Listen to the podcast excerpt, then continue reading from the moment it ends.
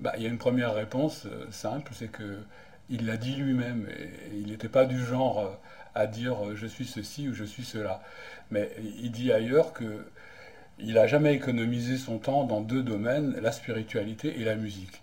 Euh, effectivement, quand on remonte à sa tendre enfance, euh, d'après les témoignages euh, qui, ont été laissés, on voit que il passait des heures et des heures à faire de la musique solitairement, hein, et que les maîtres de cette musique qui existaient là-bas dans le Kurdistan venaient tous à lui D'abord au début pour lui montrer euh, tout ce qu'on pouvait apprendre, et puis finalement euh, pour l'entendre, parce qu'à l'âge de 9 ans, il était déjà un maître de musique, c'est-à-dire un enfant prodige en fait. Alors quel était son instrument? C'était un luth à deux cordes. Il a doublé une des cordes plus tard, ce qui, a changé pas mal le caractère de cet instrument, qu'on appelle tambour. Ailleurs, on peut l'appeler dotar. Euh, et qui est exclusivement voué dans son milieu d'origine à la musique euh, spirituelle, donc un instrument sacré même, même sacro-saint. Euh, et lui, non seulement il a assimilé ce répertoire traditionnel hein, de religieux, mais il a intégré toute la musique qu'on pouvait entendre dans son milieu avec des instruments comme le hautbois ou la, viole ou la flûte, la flûte des bergers.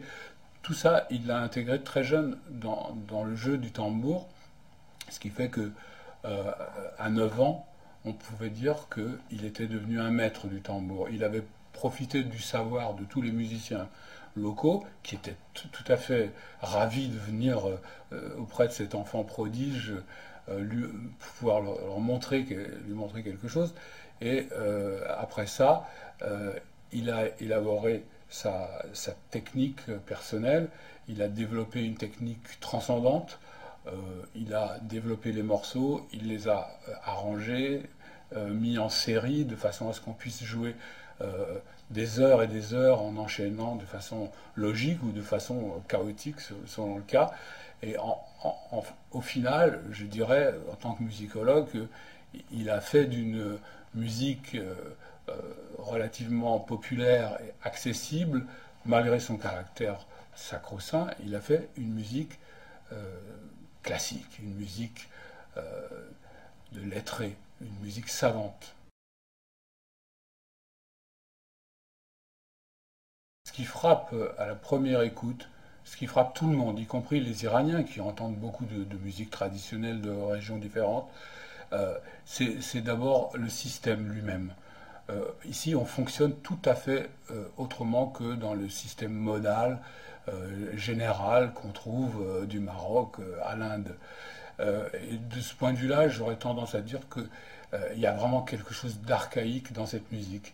Il y a, des séries d'intervalles, des notes très curieuses, très, insolites, et parfois au stade à utiliser ce potentiel de façon euh, que je dirais résolument moderne, c'est-à-dire on, a des fois l'impression d'entendre de, la musique sérielle, de décaphonique, euh, tellement on, peut, il est allé loin dans, l'étrange. Et en même temps, euh, le plus souvent, on, a des sonorités qui, ont un air familier, les rythmes, on a toutes ces gammes modales qui existent partout, y compris en Occident.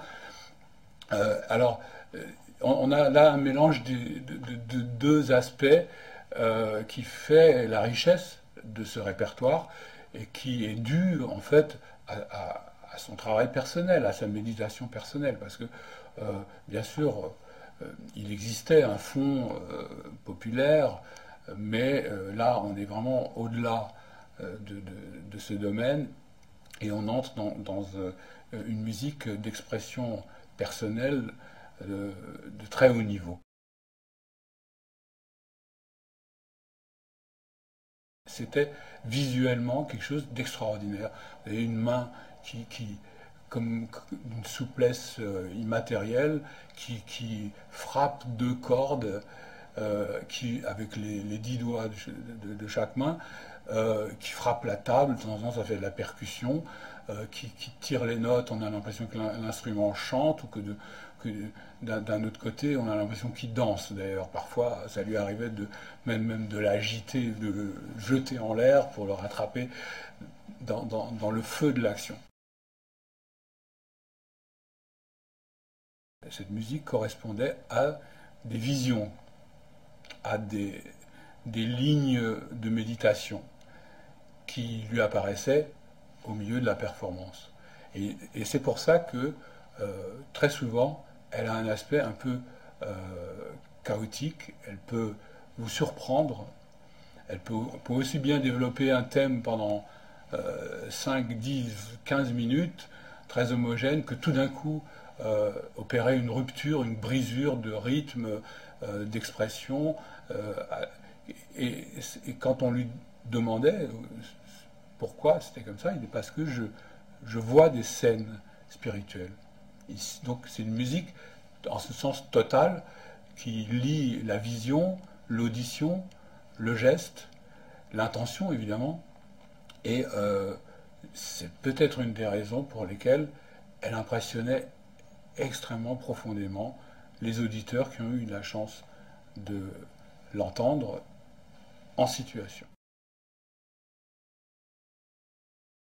La place de la musique pour lui était extrêmement élevée. Euh, c'était pour lui un langage euh, ineffable, euh, une façon de... En tant que musicien performant, c'était, selon certaines paroles qu'il a prononcées, c'était même une façon d'accéder au, monde des mystères. Ça pourrait être un moyen de comprendre des choses. Euh, et en tout cas, c'était très certainement, euh, de toute évidence, un moyen de communiquer, de communiquer au-delà des mots euh, à ses élèves, de, faire, de communiquer par la sensibilité ou par l'imagination active des choses qui ne pouvaient pas passer par les mots. Et de fait, on a des témoignages de gens qui sont arrivés là, qui ne connaissaient pas la, la langue, qui ne pouvaient pas communiquer autrement, mais qui ont compris quelque chose d'essentiel grâce à sa musique. Quand on dit que c'est une musique méditative, euh, il faut comprendre que la méditation, c'est pas simplement euh, la, contemplation passive euh, de, quelques formes tranquilles euh, qui, vous procurent un certain, quelques sentiments océaniques ou des choses de ce genre. La méditation, ça peut être euh, aussi lié à l'action, ça peut être lié au, mouvement, euh, à l'émotion, motion, émotion. il faut se rappeler que dans le tambour d'Ostad, il y a à la fois cette dimension totalement intériorité, euh, euh, de, pensée finalement, une, pensée qui se développe, mais il y a aussi euh, l'aspect d'exubérance, d'exultation, qui représente l'aboutissement, par exemple, d'une séance de dévotion telle qu'elle est pratiquée un peu partout au Moyen-Orient, c'est-à-dire que qui termine dans la danse. Euh, il y a de la danse, il y a du mouvement, euh, ça, peut devenir trépidant. Donc la, méditation, si vous voulez, elle couvre tout ça, et euh, d'autant mieux que l'arrangement, l'agencement des séquences est fait éventuellement pour vous amener à un, état de ce genre. Donc on y trouve un large éventail expressif qui, va beaucoup plus loin que ce qu'on pense d'habitude être musique de méditation. Ça a aussi un côté euh, pédagogique. Je veux dire que dans la spiritualité, euh, euh, le rythme, ça ronronne pas. Hein. on n'est pas dans, en, vitesse de croisière modérée. tout d'un coup, il y a des, ruptures, on, prend des gifles, on a des épreuves, on, on doit tout vivre. Sa musique nous propose ça aussi.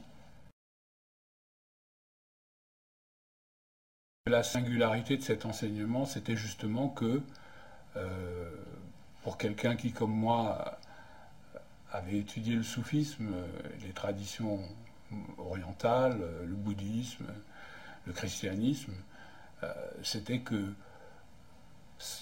tout en étant en harmonie avec les principes essentiels de, toutes ces spiritualités, elle était en même temps tout à fait assimilable, il n'y avait rien qui, apparaisse, qui apparaissait comme euh, euh, curieux, bizarre, euh, étonnant. Elle était proche de la vie, complètement en, osmose, en symbiose avec la vie, de, la vie de tous les jours. C'était ça le, point fort. C'est-à-dire que on n'était pas dans un ashram, dans un, une maison de soufis, dans un, monastère. Finalement, je dirais que le plus étonnant, c'était, paradoxalement, c'était le naturel.